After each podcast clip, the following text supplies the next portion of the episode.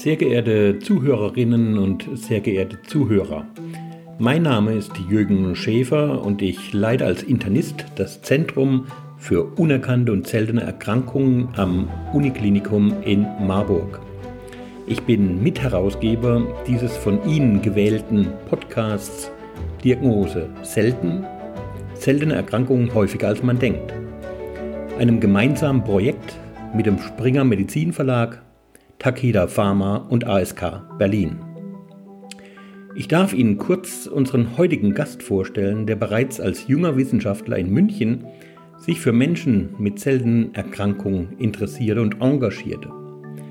Als er durch einen eigenen Lehrstuhl am Universitätsklinikum Marburg die Möglichkeit bekam, selbst Strukturen aufzubauen, etablierte er mit seinem engagierten Team von Mitarbeitern ein bundesweit renommiertes Zentrum für Alpha-1-Antitrypsin defiziente Patienten, einer seltenen Erkrankung, von der Sie gleich mehr erfahren werden. Doch damit nicht genug. Als Präsident der ehrwürdigen Gesellschaft für Innere Medizin machte er die seltenen erstmals zum Hauptthema des Internistenkongresses in Wiesbaden im Jahre 2019. Unser Gast ist Professor Dr. Klaus Vogelmeier, Direktor der Klinik für Innere Medizin mit dem Schwerpunkt Pneumologie und Intensivmedizin am Universitätsklinikum in Marburg. Es ist zweifellos ein Verdienst von Professor Vogelmeier, dass die Seltenen bei den Internisten immer mehr an Beachtung finden. Seltene Erkrankungen, von denen es etwa 8000 gibt, sind meistens genetisch bedingt und auch recht komplex. Das gilt auch für den Alpha-1-Antitrypsin-Mangel, um den es in der heutigen Folge unserer Podcast-Serie Diagnose selten gehen soll. Mein Name ist Wiebke Kartmann, ich bin Medizinjournalistin und Moderatorin der Serie und spreche heute mit Professor Klaus Vogelmeier über den Weg zur Diagnose und die Frage, was heute therapeutisch möglich ist. Er ist Direktor der Klinik für Innere Medizin mit Schwerpunkt Pneumologie des Universitätsklinikums Gießen und Marburg am Standort Marburg. Herzlich willkommen, Herr Professor Vogelmeier. Vielen Dank, Frau Kartmann. Beginnen wollen wir den heutigen Podcast zunächst mit einer Patientengeschichte. 2005 habe ich das Rauchen eingestellt. Habe 25 Jahre geraucht und nachdem ich das Rauchen eingestellt habe, ging mir das auch langsam besser. Das hat man richtig gemerkt, dass dann die Luft besser wurde. Und das hat sich so über zwei, drei Jahre hingezogen. Und irgendwann 2008, 2009 ist das Ganze wieder gekippt. Das hieß, mir ging es dann wieder schlechter. Im Frühjahr konnte ich noch äh, Dinge, die ich dann im Herbst nicht mehr konnte bei mir bis in den dritten Stock an einem durchgehen. Ne? Ich habe dann nur noch zwei Etagen geschafft und musste Pause machen. So hat man es dann gemerkt. Ne? Auch die Leistungsfähigkeit, wenn man irgendwie belastet worden ist, spazieren gehen, Berge hoch oder so, das war dann schon schwer. Und dann geht man zum Lungenfacharzt. Ne? Der hat dann festgestellt, du hast äh, 25 Jahre geraucht, du bist selber schuld. Das war diese Raucherschublade, da bin ich reingerutscht. Bin dann auch aus der Reha heim und bin noch 14 Tage arbeiten gegangen nach der Reha das ist jetzt her, ja, wird dies Jahr zehn Jahre und bin nie wieder an die Arbeit an. Weil zwischendurch bewusstlos geworden, der Notarzt hat mich zweimal wach gemacht, so schlimm war das dann. Ja, der richtige Weg zur Diagnose, das, das ging dann, irgendwann ging das dann wirklich so schlecht, dass ich dann gesagt habe, ich gehe ins Klinikum. Aber ich muss dann sagen, vorher, weil ich ja nicht mehr arbeiten konnte, hat mich dann die Rentenversicherung nochmal in Reha geschickt. Quasi, die hat mich dann ein Jahr später wieder in Reha geschickt. Mir war, ich, ich konnte ja überhaupt nicht mehr. Es war ja wirklich, ich war ja überhaupt nicht mehr belastungsfähig. Und durch diese zweimal bewusstlos sein, hat auch der Arbeitgeber gesagt, du kannst hier erstmal nicht, das muss erstmal geklärt sein, was mit dir los ist. Ne? Die wollten mich dann auch nicht mehr. Und dann bin ich wieder in die Reha und die haben mich wieder auf den Kopf gestellt. Und das ist wieder viel schlechter geworden. Aber das, das konnte man ja dann nachvollziehen. Der, der Vorjahr war der da, da war so schlecht und jetzt noch schlechter. Aber es war die Raucherschublade. Ne? Und dann bin ich dann aus der zweiten Reha heimgekommen und dann habe ich gesagt, so geht's nicht, ich gehe mal ins Klinikum. Wie alt war ich zu diesem Zeitpunkt? 49. So, und dann habe ich hier so eine schöne Nachbarin, die schafft da oben in der Lungenfunktion. Die hat mir dann auch einen Termin gemacht, muss ich auch sagen, hat doch prima geklappt. Und irgendwann kam die an und hat gesagt, hör mal, du kannst morgen schon kommen. Ist, uns ist einer Hat einer abgesagt. Sag ich, prima, bin ich dann noch dahin. Und dann haben wir eine Lungenfunktion gemacht. Ja, da haben die alle mit den Ohren gewackelt. Ne?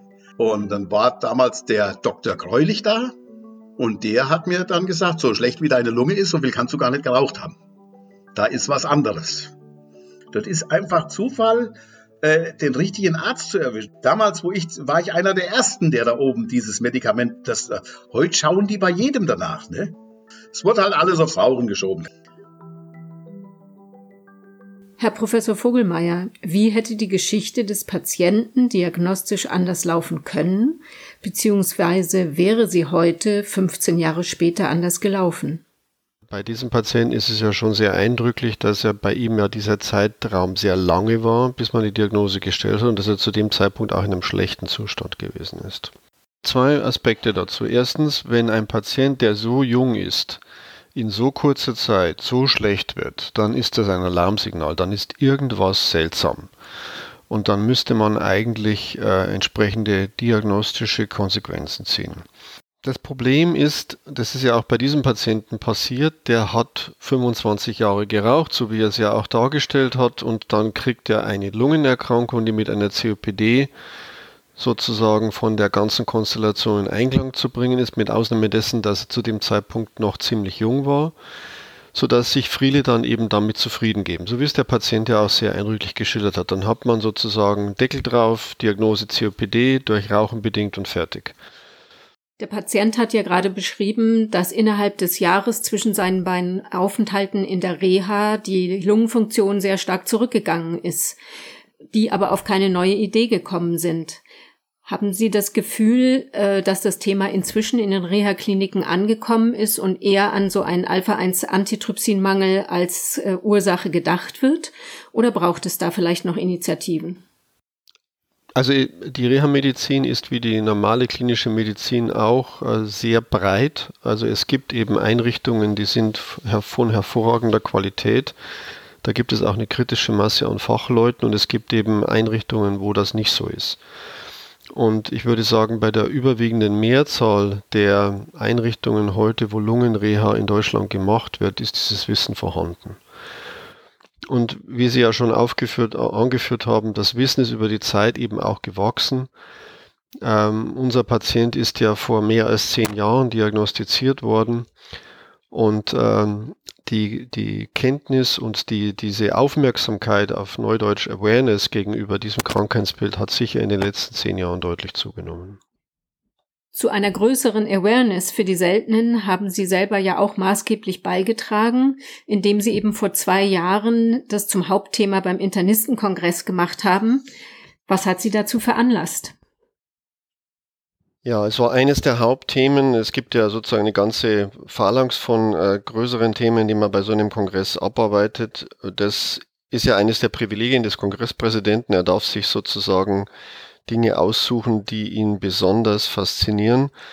Und ähm, seltene Erkrankungen sind ja in vielerlei Hinsicht äh, aus meiner Sicht von hoher Bedeutung. Zum einen, wenn man mal alle zusammenzählt, Sie haben es in Ihrer Einführung gesagt, sind es ja ungefähr 8000 und wenn man dann die ganzen Patienten äh, zusammenzählt, die allein in Deutschland anfallen, die eine seltene Erkrankung haben, dann sind es vier Millionen. Das heißt, alle Seltenen sind dann sehr, sind dann nicht mehr selten. Und äh, vor diesem Hintergrund ähm, ist alleine durch die große Zahl der betroffenen Patienten dem Ganzen schon ein relativ großes Gewicht beizumessen. Zum anderen hat sich in den letzten Jahren wirklich sehr viel getan, was uns helfen kann, Patienten mit seltenen Erkrankungen zum einen früher zu diagnostizieren und zum anderen ihnen dann auch mhm. eine zielgerichtete Therapie äh, zu, äh, zu ermöglichen. Wenn Sie nur daran denken, was wir heute für Möglichkeiten haben, Pathomechanismen herauszuarbeiten und das ist ja ein, wenn man so will, ein Vorteil von genetischen Erkrankungen, wenn Sie zum Beispiel Familienuntersuchungen machen, wenn Sie die Gene dann analysieren, dann haben Sie eine ziemlich hohe Chance, dass Sie mit den Techniken, die wir jetzt haben, auch in der Lage sein werden, den Mechanismus zu entschlüsseln. Und wenn Sie den Mechanismus mhm. kennen mit der Methodologie, die heute zur Verfügung steht, dann ist der Schritt von sozusagen der Entdeckung des Pathomechanismus bis hin zu einer zielgerichteten Therapie, der kann heute, wenn es gut läuft, schon in, in wenigen Jahren erfolgen. Darüber mhm. hinaus gibt es jetzt eben mit den Möglichkeiten der digitalen Medizin, des Einsatzes von künstlicher Intelligenz auch die Chance, Doktors, äh, auch Allgemeinärzten draußen in der Praxis zu helfen, solche Patienten zu identifizieren, weil die große Schwierigkeit, die die Kollegen haben, ist ja, wie komme ich darauf, dass jemand, der vor mir sitzt, möglicherweise eine seltene Krankheit hat. Und das überfordert einen ja, wie gesagt, 8000 Erkrankungen ungefähr, die unter dem, äh, unter dem Siegel äh, seltene Erkrankungen subsumiert werden. Wie soll das ein normaler Doktor machen? Und da gibt es eben jetzt Hilfsmittel, das sind im Prinzip äh, mit künstlicher Intelligenz ausgestattete äh, Systeme. Ein Klassiker wäre Fine Zebra zum Beispiel. Das ist eine Entwicklung einer dänischen Universität, wo sie bestimmte Schlüsselsymptome eingeben und dann finden sie eben das Zebra, wenn sie Glück haben. Das heißt sozusagen, sie finden dann die seltene Erkrankung oder zumindest kriegen sie Hinweise darauf. Also mhm. da ist viel zusammengekommen, will ich damit sagen, warum es jetzt eigentlich ein sehr guter Zeitpunkt war und ist, sich mit diesem Thema intensiver zu beschäftigen. Vielleicht können wir das an im Beispiel eben des Anti-1-Antitrypsin-Mangels nochmal aufzeigen. Bei welchen Symptomen oder Symptommustern könnte dann zum Beispiel sowas wie Fancy Brother weiterhelfen, um zu klären, handelt es sich um eine seltene Erkrankung? Also der klassische Patient ist ein Patient, der Symptome einer Lungenerkrankung entwickelt im Sinne von Luftnot bei Anstrengung, so geht es typischerweise los, ähm, Husten und oder Auswurf kann dazukommen. Wenn er dann noch eine Rauchanamnese hat, dann werden alle sagen, na ja, der hat halt so diese sogenannte chronisch obstruktive Lungenerkrankung, die COPD. Mhm. Der Unterschied bei den, bei den Patienten mit dem Alpha-1-Antitrypsinmangel ist, dass die typischerweise ein paar Jahrzehnte jünger sind, wenn sie die Symptome kriegen, als man das normalerweise kennt. Diese COPD ist ja klassischerweise eine Erkrankung, die im siebten Lebensjahrzehnt beginnt und wenn halt ein Patient schon mit 40 plus solche Symptome bekommt, dann muss man auch in anderen Kategorien denken. Und das wäre dann so ein Warnhinweis, dass da ganz was anderes vorliegen könnte. Da gibt es noch ganz seltene Syndrome. An der Haut gibt es eine sogenannte Panikulitis, äh, die so, äh, die äh, darauf hinweisen sein kann, dass ein Alpha-1-Antitrypsin-Mangel vorliegt. Und die Neonatologen kennen das auch. Das ist nämlich ähm, die häufigste Ursache für den neugeborenen Ikterus, also die Gelbsucht des neugeborenen Kindes, kann eben auch durch einen Alpha-1-Antitrypsinmangel bedingt sein. Also es gibt sozusagen je nach betroffenem Organ gibt es unterschiedliche Konstellationen, die hinweisen können darauf, dass ein Patient einen Alpha-1-Mangel haben könnte. Gibt es denn irgendetwas, was der Patient von seiner Seite aus dazu tun könnte, aus dieser Schublade Rauch herauszukommen, in die er da einmal geraten ist? Das ist sehr schwierig. Ich meine, man muss natürlich sagen, wir haben das Problem des Häufigen und des Seltenen, das haben wir überall im Leben, das gibt es eben in der Medizin auch. Und wir sind ja alle sehr trainiert auf Mustererkennung. Äh, und wenn ein bestimmtes Muster sozusagen vor unserem Auge sich abspielt, dann haben wir sozusagen, erkennen wir, das ist das und das und dann ist es das. Und dann äh, sind wir auch damit zufrieden und tun erstmal so, wie wenn es da keinen Zweifel geben würde. Das ist im Grundsatz auch in der Medizin nicht falsch, nur gibt es eben bei diesem Patienten speziell gibt es eben so ein paar Sachen, die sind seltsam. Das eine ist, der wird sehr früh symptomatisch, er hat gar nicht so viel geraucht und er wird dann schnell wirklich schlechter. Also das sind eigentlich drei so Alarmszenarien, wo ich sagen würde, da hätte man reagieren müssen. Könnten Sie vielleicht zur Verdeutlichung einfach nochmal für die verschiedenen Organsysteme die möglichen Symptome, äh, wie sich dort ein Alpha-1-Antitrypsinmangel zeigen kann, zusammenfassen? Ja, also wenn man es, ähm, nehmen, wir nehmen wir mal, um das Ganze übersichtlich zu halten, nur die beiden häufigsten Präsentationen. Das eine ist mhm. die, die Gelbsucht des neugeborenen Kindes. Woher kommt das? Das Alpha-1-Antitrypsin ist ein körpereigener Eiweißstoff, der in der Leber von den Leberzellen synthetisiert wird und dann in den Körper, in den Organismus ausgeschleust wird. Und wenn ein genetischer Defekt vorliegt, äh, ein ganz bestimmter genetischer Defekt, dann kann dieses Ausschleusen nicht in der normalen Form funktionieren. Das heißt, in den Leberzellen sammelt sich dieses Molekül an und das kann dann dazu führen, dass äh, die Leberzellen äh, zum Teil ihren Dienst versagen und der Patient also die Patient, die Patientin, das neugeborene Kind schlicht gelb zur Welt kommt. Mhm. Ähm, mhm. Das wäre sozusagen dann das Lebersymptom und dann das Lungensymptom ist eben das praktisch der jüngere Mensch, der an Luftnot bei Anstrengung mit, in Verbindung mit Husten und oder Auswurf leidet. Ähm, typischerweise ist auch eine Raucheranamnese dabei. Das ist sozusagen auch das Problem, weil dieses, dieser körpereigene Eiweißstoff wird bei dem Patienten mit dem Alpha-1-Mangel, wie der Name sagt, nicht nur vermindert gemacht, sondern ein weiteres Problem ist, dass man den durch dem man, indem man raucht, mit dem, mit dem Rauchvorgang, mit dem äh, Rauchen von Zigaretten, kann man auch die Aktivität des Moleküls auch noch senken. Und das führt dann dazu, dass wir den Stoff nicht nur in verminderter Konzentration haben, sondern dass sozusagen, das würde vielleicht noch gut gehen, aber wenn wir dann auch das Verbleibende auch noch schädigen und in seiner Aktivität einschränken, dann kann sozusagen eine kritische Grenze unterschritten sein, die dann dazu führt, dass das Ganze zu einer Erkrankung der Lunge führt. Sie sagten ja eben, es handelt sich um äh, einen genetischen Fehler sozusagen, sodass äh, die Leber zwar das produziert, aber es nicht ausschleusen kann. Was genau liegt denn dem Alpha-1-Antitrypsinmangel zugrunde? Also welche Art von Mutation? Ja, wie gesagt, das ist ein, ein das Alpha-1-Gen ähm, hat ganz viele Mutationen, die bekannt sind und die sozusagen jetzt für, für uns wichtigste, das ist, ein, das ist die sogenannte Z-Mutation. Das ist eine Mutation, bei der eine einzige Aminosäure ausgetauscht mhm. ist in dem großen Molekül. Und dieser Austausch dieser einzigen Aminosäure führt eben genau dazu, dass dieses Molekül sich in seiner Konfiguration, also Sie müssen sich vorstellen, jedes dieser Moleküle hat ja eine, eine Form im Raum. Das ist ja ein dreidimensionales Gebilde. Und durch diese einfache Veränderung dieser einzelnen Aminosäure wird diese dreidimensionale Form so verändert, dass das Molekül nicht mehr so leicht aus der Zelle kommt. Das ist das Hauptproblem dabei, warum dann im Körper zu wenig ankommt. Und dieses Alpha-1-Antitrypsin ist ein ganz wichtiger Abwehrstoff, den wir brauchen, um äh, unsere Lunge zu schützen. In unserer Lunge läuft ja, da wir ja praktisch sozusagen sehr viel Außenkontakt haben, ist ja nach der Haut das Organ mit dem meisten Außenkontakt. Wir atmen ununterbrochen Dinge ein, äh, Partikel, Staub, Gase und natürlich auch Mikroorganismen, alle möglichen Bakterien und Viren. Und diese müssen abgewehrt werden und wichtige, ein wichtiger Abwehrmechanismus unseres Körpers sind sogenannte neutrophile Granulozyten. Das sind also ganz bestimmte weiße Blutkörperchen, die dann an den Ort des Geschehens wandern, da ihre Substanzen freisetzen und auf diese Weise Mikroorganismen töten.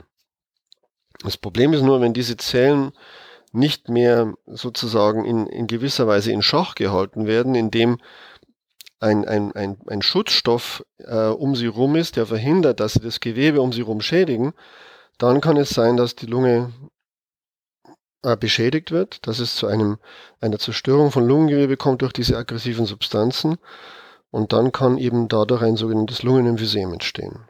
Und das Alpha-1-Antitrypsin ist dieser Hauptschutzstoff, den der Körper hat damit diese Eiweißkörper, die eben Gewebe schädigen können, nicht ungehindert tätig werden können. Das klingt ja eben so, an der Frühphase ist schon mal ein Signal da, dass was schief geht im Organismus und dann eigentlich erst spät, wenn sich das so quasi in der Lunge dann angesammelt hat, äh, der Schaden.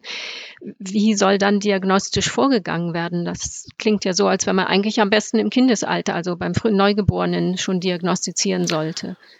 Also die neugeborenen Kinder, die gelb sind, die werden immer auf Alpha-1-Antitrypsin hin untersucht und damit ist es sozusagen, da ist es leicht. Ähm, aber nur ein Teil der Patienten bekommt eben dieses Symptom zu, zur Geburt. Wir haben auch nicht verstanden, warum das nur bei einem Teil auftritt. Äh, sehr viele erwachsene Alpha-1-Antitrypsin-Mangelpatienten haben gar kein Leberproblem. Und da kommen wir wieder zurück auf diese Schwierigkeit, die Sie am Anfang angesprochen haben, genetische Erkrankungen, auch wieder Alpha-1-Antitrypsin-Mangel, der ja eigentlich, würde man sagen, simpel ist, weil es nur um ein Gen geht, ist dann in der Präsentation durchaus sehr komplex. Das heißt, es muss darum um dieses eine Gen herum noch andere regulatorische Faktoren geben, die wir nicht verstanden haben bisher, die dann eben äh, darüber entscheiden, ob ein Patient überhaupt Symptome kriegt und wenn ja, von welchem Organ.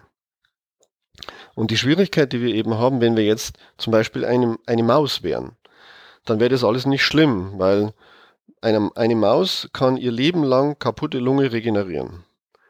Aber bei uns, bei Menschen ist es leider so, dass ungefähr mit dem 20. Lebensjahr das Wachstumsprogramm Lunge abgeschaltet wird. Und das heißt, dass wir dann letztlich, um es mal flapsig zu formulieren, letztlich über den Rest unseres Lebens nur noch den Niedergang verwalten. Also sozusagen, es wird halt einfach langsam weniger. Das ist auch ganz physiologisch. Und das ist auch nicht weiter schlimm, weil das von der Leistung her immer noch voll ausreicht. Ähm, wenn aber so ein, so, ein, so ein krankhafter Prozess hinzukommt, der dann Lunge aktiv zerstört, dann reicht es eben nicht mehr. Das heißt, eigentlich wäre es notwendig, dass jeder, der mit diesen Atembeschwerden auftaucht, beim Hausarzt oder auch beim Pneumologen ähm, getestet werden sollte? Genau, das, das ist auch kein, kein schwieriger Test, das ist ein Bluttest. Man nimmt eine Blutprobe, man kann es auch in der Fingerbeere machen, also sozusagen ein ganz simpler Test mit einer kleinen Lanzette, einen kleinen Blutstropfen nehmen und damit kann man dann schon zum einen die Konzentration des Alpha-1-Antitrypsin im Blut messen und zum anderen kann man auch genau sagen, was da für ein Eiweißkörper vorliegt, wie der genetisch verändert ist und so weiter. Das ist mit den heutigen Methoden alles unschwer möglich. Und es ist auch so, dass es eine WHO-Empfehlung gibt, dass bei allen, dass eigentlich bei jedem Patienten, der eine chronisch obstruktive Lungenerkrankung hat, einmal im Leben äh, auf einen Alpha-1-Antitrypsin-Mangel hingetestet Und diese erste genetische Testung, die kann dann auch sozusagen an jedes Labor geschickt werden? Oder? Ja, es gibt, also das kann ein jedes, jedes ähm, bessere ähm, Großlabor kann diese Testung machen. Wir haben hier in Marburg eine, ein großes Referenzzentrum für Alpha-1-Antitrypsin-Mangel aufgebaut und wir haben auch ein Zusendelabor, wo wir aus ganz Deutschland, auch Österreich und der Schweiz Proben bekommen. Ähm, typischerweise in einem normalen Jahr zwischen 1000 und 1500 Proben, wo wir dann kostenfrei für die Einsender diese Analyse machen können. Mhm. Und wann sollte das eben besser an Sie geschickt werden, an das Marburger Zentrum? Ja, sagen wir so, wir haben halt sehr viel Erfahrung mit diesem Thema. Es ist auch heute so, dass diese ganzen auch komplexeren Methoden sind ja so leicht zugänglich geworden und so preiswert auch geworden, dass man eben auch anbieten kann, schnell mal, wenn man sich nicht auskennt, eine Sequenzierung zu machen, also auf gut Deutsch wirklich dem Gen auf den Grund zu gehen, äh, wenn eine Störung vorliegen sollte, die bisher noch nicht bekannt ist. Also unser, unser Argument ist immer, wir können nicht nur die diagnostische Testung machen, sondern wir können dann auch eine Beratung aussprechen.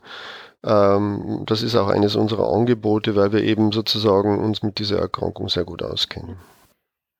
Wie Sie gerade gesagt haben, ist die Diagnostik heute ja relativ einfach durchzuführen und steht ja auch jeder Patientin und jedem Patienten mit COPD-artigen Symptomen zu. Einmal im Leben. Wie lange dauert es unter diesen Bedingungen, bis heute der Alpha-1-Antitrypsinmangel korrekt diagnostiziert ist? Ja, es ist immer noch so, dass, die, dass es zu lange dauert und das hängt eben damit zusammen, dass, wie gesagt, wir die Spezialisten wissen das. Aber das heilt das Problem nicht. Weil sehr viele Patienten eben nicht vom Spezialisten gesehen werden oder erst nach einer langen, nein, nach einer langen Wegstrecke vom Spezialisten gesehen werden. Ich glaube, wir müssen diese Botschaft an, zu den Allgemeinärzten tragen, sozusagen zur ersten Kontaktstelle, wo die Patienten sich einfinden. Und wir wissen auch natürlich, dass das Hauptproblem darin besteht, dass äh, Allgemeinärzte haben ja sehr wenig Zeit, sind ja sehr beschäftigt. Da gibt es nur wenige Minuten, um sich mit der Problematik auseinanderzusetzen. Und wir müssen sozusagen dahin kommen, das wäre jetzt praktisch sozusagen meine Vision für die Zukunft, dass wir Systeme entwickeln. Also für mich wäre der Klassiker und daran arbeiten wir hier in Marburg, aber wir haben jetzt hier einen Lehrstuhl für digitale Medizin mhm. extra eingerichtet, um auf dem Weg weiterzukommen. Die Idealvorstellung wäre, der Patient sitzt mit einem iPad im Wartezimmer, äh, füllt dort bereits einen Fragebogen aus, ähm, der äh, sozusagen die ganzen wesentlichen Symptome erfasst. Und wenn der Patient beim Doktor ankommt, hat der zum einen eine geführte Anamnese vor sich, äh, wo er sich sehr schnell orientieren kann und zum anderen gibt ihm das System schon Vorschläge, was das sein könnte und wie er zur Diagnose kommen kann. Das hört sich an wie Science Fiction, ist es aber nicht, das gibt's alles schon. Ähm, wir müssen es nur ähm, sozusagen so gut machen, äh, so komfortabel machen, so einfach machen, äh, dass es dann auch äh, zum Einsatz kommen kann. Mhm. Also das wäre dann aber was, was bei jedem Patienten in jedem Fall eingesetzt wird und dadurch taucht dann auf, dass so eine seltene Erkrankung äh, der Hintergrund für die Symptome sein könnte? Ja, es ist ja so. Also die, der, wie kommt man zur seltenen Erkrankung? Es ist de facto, ist es ja eine Konstellation, eine Kombination von bestimmten Faktoren. Also auf gut Deutsch, Sie haben eine Konstellation wie bei einer häufigen Krankheit, aber irgendwas stimmt nicht. Und dass dieses, was nicht stimmt, dass das der Doktor merkt, das entweder weiß er das, das wäre sozusagen der günstigste Fall, dass da was nicht stimmt, aber das ist schon eine sehr, sehr hohe Forderung an den behandelnden Arzt, die behandelnde Ärztin, weil die haben ja sowieso mit Hunderten von Erkrankungen zu tun und sind dadurch schon extrem gefordert. Das heißt, man braucht eine Hilfe. Man muss ihnen sozusagen dabei helfen zu erkennen, also so eine Art Warnsignal oder Rufezeichen oder gehobenen Finger. Pass auf, hier stimmt was nicht. Hier ist was mhm. anders als normal. Und äh, wenn wir das hinkriegen, dann würden wir, da, da bin ich sehr optimistisch, dieses Problem der sehr, sehr stark verzögerten Diagnose und damit dieses Problem, dass die Krankheit, um die es geht, dann typischerweise bei Diagnosestellung schon deutlich fortgeschritten ist, ähm, da hätten wir eine gute Chance, das deutlich zu verbessern. Das heißt, dann wäre auch der Aufruf damit verbunden, sich an ein Zentrum zu wenden für seltene Erkrankungen, um dann eben auch den Kontakt zum Experten herzustellen und dem, Sach dem weiter nachzugehen.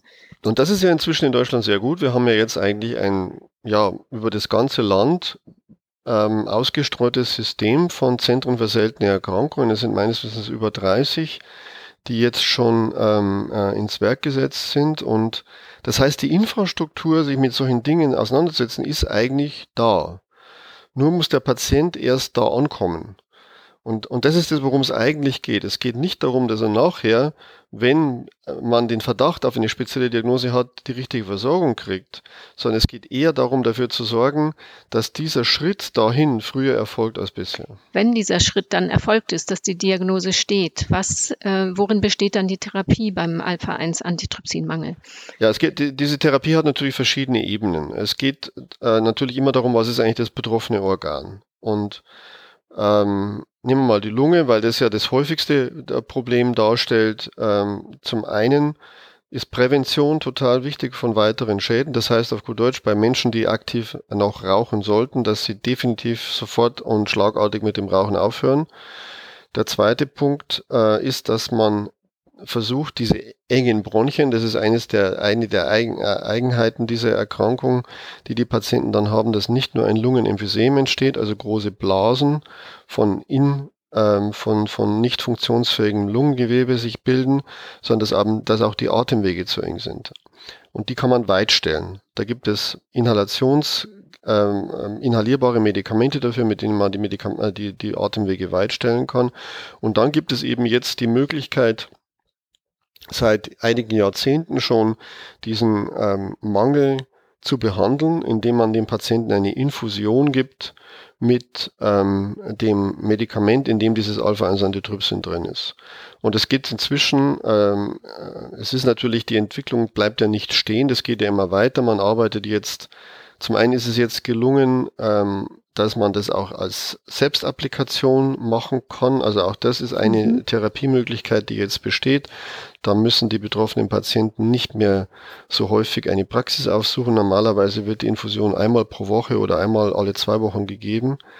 Dann wird gearbeitet daran in einer Form, wo man das Medikament inhaliert, sozusagen es direkt in den Ort des Geschehens bringt. Ähm, es werden ganz neue Formen der Medikation äh, geprüft. Das reicht von Gentherapie, also man versucht das Gen zu verändern im Körper, äh, indem man ein korrigiertes Gen einbringt, äh, das dann eben dafür sorgt, dass normale Mengen an Alpha-1 gemacht werden. Dann wird gearbeitet dann an sozusagen synthetisch hergestellten Formen des Moleküls, also nicht mehr Plasma als Ausgangsprodukt von Spendern, sondern dass man eben ähm, ein Molekül sozusagen baut, ähm, das äh, im Reagenzglas sozusagen, das man einsetzen kann. Ähm, also da wird, es passiert sehr viel mit dem Ziel eben zum einen die Therapie einfacher zu machen, preiswerter zu machen und auch mehr Menschen behandeln zu können. Wie hoch ist ungefähr der Anteil der Betroffenen, die eine Substitutionstherapie benötigen? Also in, das hängt eben das ist eben auch nochmal ein, ein sehr guter Punkt, den Sie da ansprechen, weil aus Gründen, die wir bisher nicht verstehen, wird nicht jeder, der diesen Mangel hat, krank. Also es ist statistisch so, wenn ein Mensch mit diesem sogenannten Z-Allel geboren wird, man sagt, der Z ist ein sogenannter ZZ-Typ, also er hat von Mutter und Vater den Mangel das Mangelgen bekommen und hat jetzt den ZZ-Typ, der mit einem deutlichen Mangel einhergeht und er hat nie geraucht, dann ist die Wahrscheinlichkeit ziemlich hoch, dass der die Krankheit nicht kriegt und dass er auch eine normale Lebenserwartung hat. Ähm, andere Patienten werden sehr früh krank und nehmen einen ganz üblen Verlauf, sind mit 50 plus sauerstoffpflichtig, werden Lungen transplantiert und so weiter. Das heißt, die Bandbreite an, an möglichen klinischen Präsentationen ist enorm. Den Faktor Rauchen haben wir verstanden.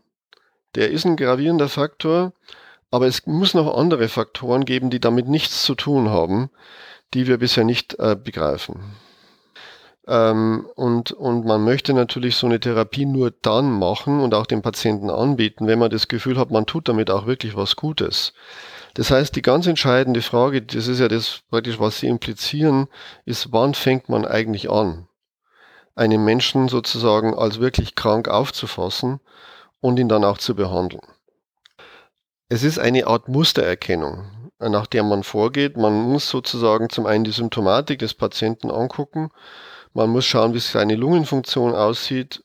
Man sollte auch, das ist etwas, was wir grundsätzlich machen, ein CT der Lunge vor sich haben, weil in der Computertomographie kann man die Lungenstruktur eben sehr gut erkennen und man sieht, ob die Lungenstruktur normal aussieht oder ob die Lungenstruktur schon verändert ist und in Richtung Emphysem und veränderte Atemwege äh, sich abbildet. Und wenn man das dann alles gemeinsam angeguckt hat, in Zusammenschau all dieser Befunde, dann, und deswegen ist es eben wichtig, Erfahrung zu haben, dann sollte man eben sozusagen zu einem Schluss kommen, was für den individuellen Patienten jetzt im Augenblick das richtige Vorgehen ist. Noch abwarten oder schon mit der Therapie beginnen. Und gibt es für diese Entscheidung noch typische Komorbiditäten vielleicht, also Begleiterkrankungen, die dann hinweisend sind, jetzt ist es Zeit, äh, nochmal nachzugucken? Nee, interessanterweise nicht. Interessanterweise sind die Patienten, die, bei denen die Lunge im Vordergrund steht, die haben typischerweise isoliert dieses Lungenproblem. Jetzt haben wir so auch gehört, dass Sie in Marburg mit dieser Digital mit dem Projekt Digitalisierung ja deutlich was anschieben, damit die seltenen Erkrankungen und eben auch der Alpha-1-Antitrypsinmangel früher entdeckt werden kann. Was ist denn Ihre Erwartung ans Gesundheitssystem insgesamt, wo sich da noch was tun müsste, damit die Seltenen eben früher erkannt werden, früher äh, therapiert werden und damit ja die Auswirkungen nicht so gravierend werden? Also man sollte erstmal das Positive erwähnen. Es ist ja schon sehr viel passiert. Die Bundesregierung hat eine Menge angeschoben. Da gab es BMBF-Projekte. Da gab es Innovationsfondsprojekte, dann gab es auf EU-Ebene gesetzliche Änderungen, die äh, dazu beigetragen haben, dass wesentlich mehr entwickelt wird auf dem Gebiet der seltenen Erkrankungen. Und es ist immer ganz klar so, es gibt immer dann ein Motiv, ähm, auch diagnostisch tätig zu werden, wenn es eine Therapie gibt. Weil wenn Sie, wenn Sie als Arzt nur der Überbringer schlechter Nachrichten dem Patienten gegenüber sind, dann haben Sie eine sehr ungute Rolle. Und ähm, wenn Sie ihm dann nicht sagen können, okay, passen Sie auf, wir haben jetzt da was für Sie, das ist äh, eine ganz zielgerichtete Behandlung für dieses Problem, das Sie haben, dann sind viele Ärzte auch demotiviert, sich mit diesem Thema intensiver auseinanderzusetzen. Das heißt, die Tatsache, dass wir jetzt in Europa eine für die Entwicklung von sogenannten Orphan Drugs, so heißen diese Medikamente ja, sehr günstige, günstige Situation haben. Es werden andere äh, Studienvoraussetzungen verlangt, äh, die Patentlaufzeit ist länger. Ähm, auch der gemeinsame Bundesausschuss hat ein anderes Regelwerk, um einen Zusatznutzen anzuerkennen und so weiter. Es ist, es ist viel passiert, um die Entwicklung von Medikamenten zu erleichtern. Ähm, das andere, was man, äh, in, was sich in Deutschland sehr verändert hat und was ich sehr positiv finde, ist, dass man, dass die, die Politik das Thema digitale Medizin auf der Agenda hat. Das hat lange gedauert. Wir hatten ja diese, wir haben ja diese unsäglich lange Geschichte mit dieser Frage mit der elektronischen Patientenakte. Äh, die ist ja jetzt offenbar wirklich auch darauf wirklich zu in, in, in dem Bereich wirklich zu kommen. Da wird's, da gibt's noch einiges Kleingedrucktes, was sozusagen zu regeln ist, aber das, da haben wir wirklich ein, das haben echt ein Thema, das muss unbedingt kommen. Ähm, darüber hinaus äh, ist es ja jetzt schon möglich, dass Sie sogenannte digitale Gesundheitsanwendungen, sogenannte DIGAs, als Arzt verschreiben. das sind, ist ja Deutschland das einzige Land, wo das bisher möglich ist, dass das, dass das gemacht werden kann. Und das hat wiederum in diesem Bereich der Industrie von Firmen, die sowas entwickeln, zu einem enormen Schub geführt. Also viele dieser Firmen wollen jetzt in Deutschland aktiv werden und werden in Deutschland aktiv, auch Firmen, die gar nicht in Deutschland zu Hause sind, weil sie eben hier eine Chance sehen, ihre Produkte zu platzieren. Und das gibt uns und für unser Gesundheitssystem eine enorme Möglichkeit, eben auf dem Weg Fortschritte zu machen. Ich möchte das nicht alles schönreden. Natürlich gibt es da viele Probleme. Es muss geregelt, geklärt werden, wie genau solche Dinge zu testen sind, wer ein Qualitätssiegel vergibt, nach welchen Kriterien und, und, und, und, und. Das ist alles noch nicht so ganz klar. Aber ich glaube, der Weg ist generell ein guter und wird auch den Patienten mit seltenen Erkrankungen zugutekommen. Es klingt ja, als wenn Sie relativ optimistisch in die Zukunft für Betroffene mit seltenen Erkrankungen äh, schauen. Wagen Sie vielleicht noch gerade zum Abschluss einen Blick in die Zukunft. Sie haben ja verschiedene Sachen in der Therapie genannt, die auf dem Weg sind. Was schätzen Sie, in welcher Zeit ähm, die verfügbar sein werden? Also ich glaube, wir haben eine realistische Chance, dass ähm, inhalative Therapie für Alpha-1-Antitrypsinmangel zumindest, ich würde mal sagen, in den nächsten zehn Jahren kommt. Das Problem ist ja, wenn Sie immer mit Plasmaprodukten arbeiten, Sie haben ja nur eine beschränkte ähm, Ressource. Sie können das ja nicht beliebig vermehren. Und inhalative Therapie setzt wiederum aus meiner Sicht voraus, dass wir eben ähm, eine andere, ähm, dass wir, dass wir Moleküle zum Einsatz bringen, die eben ähm, nicht mehr aus Plasma kommen. Das heißt, eine Entwicklung eine, in einer neuen Form einer Applikation setzt ein anderes, eine andere, ein anderes Medikament voraus. Das heißt, es muss Hand in Hand gehen. Und damit reden wir über relativ lange Zeiträume. Aber ich würde sagen, es ist eine realistische Annahme, dass wir da in ungefähr zehn Jahren sein werden. Der Vorteil wäre dann, es ist alles viel einfacher von der, von der Art, wie man es den Patienten gibt. Das können die Patienten ganz alleine bei sich zu Hause machen. Sie sind in ihrem Alltagsleben nicht mehr so gestört. Und darüber hinaus kann man eine solche Therapie natürlich auch einem größeren Patientenkreis zugutekommen lassen. Und ähm, auch ein ganz entscheidender Faktor würde die Behandlung natürlich auch deutlich billiger werden.